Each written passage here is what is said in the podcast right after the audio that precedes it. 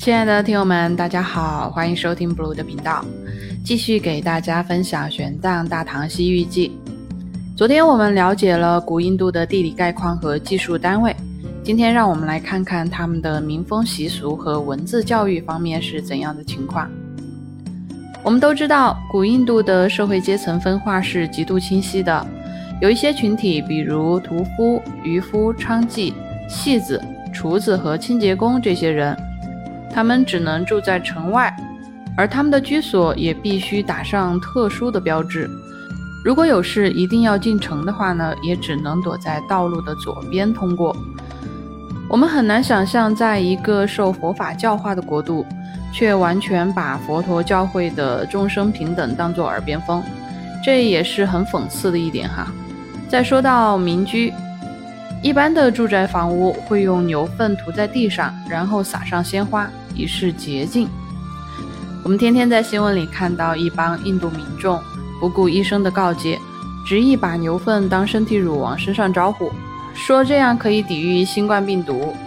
终于在这里找到他们这种迷惑行为的历史根据了。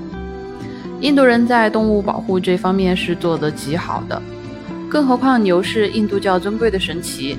在街头巷尾大摇大摆地走来走去，没人敢去惊扰，所以牛粪必须要合理利用起来。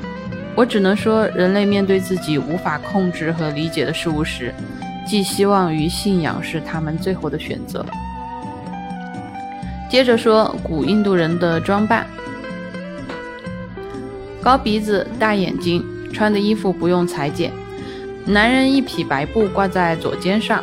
女人头顶戴花环，身上配璎珞。王公大臣们头上可以戴宝冠，手上戴镯子。老百姓普遍不穿鞋，走路打赤脚。还有把牙齿染成红色或黑色的习俗。那这个习俗呢，在今天的泰国、日本以及我们国家的傣族、基诺族、布朗族还有哈尼族都可以看到。他们甚至在诗歌里还唱着。牙齿黑得发亮的美丽姑娘，这样的诗句，也许这里头包含着某种原始崇拜的意味吧。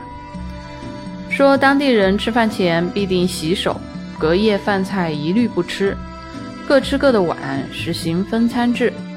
瓦罐和木碗都属于一次性用品，用完就扔掉。吃完饭要嚼杨柳枝来清洁口腔，没洗澡没漱口就不和别人发生身体接触。大小便后必定清洗身体，没事儿还爱在身上涂点檀香和郁金香这些香料。看来古印度人还是比较讲究卫生的，可就是和刚才那个牛粪的习俗不太统一。关于印度的语言，传说梵语是由印度教的智慧之神梵天所创造，一共有四十多个字母。现代语言学研究表明。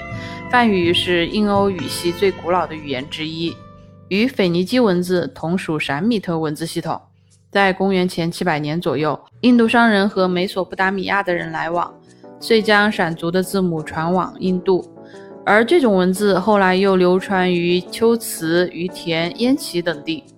我们之前的章节里也提到过，西域很多国家都使用梵语。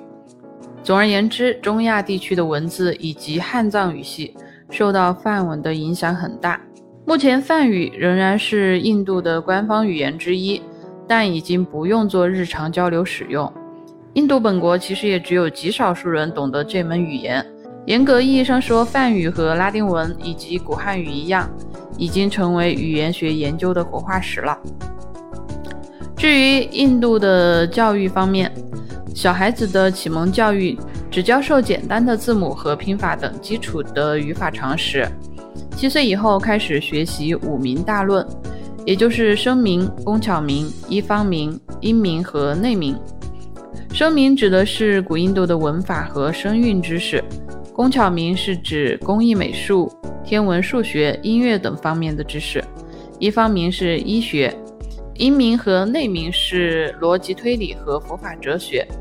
这两门学问可以说是古印度的智慧结晶了。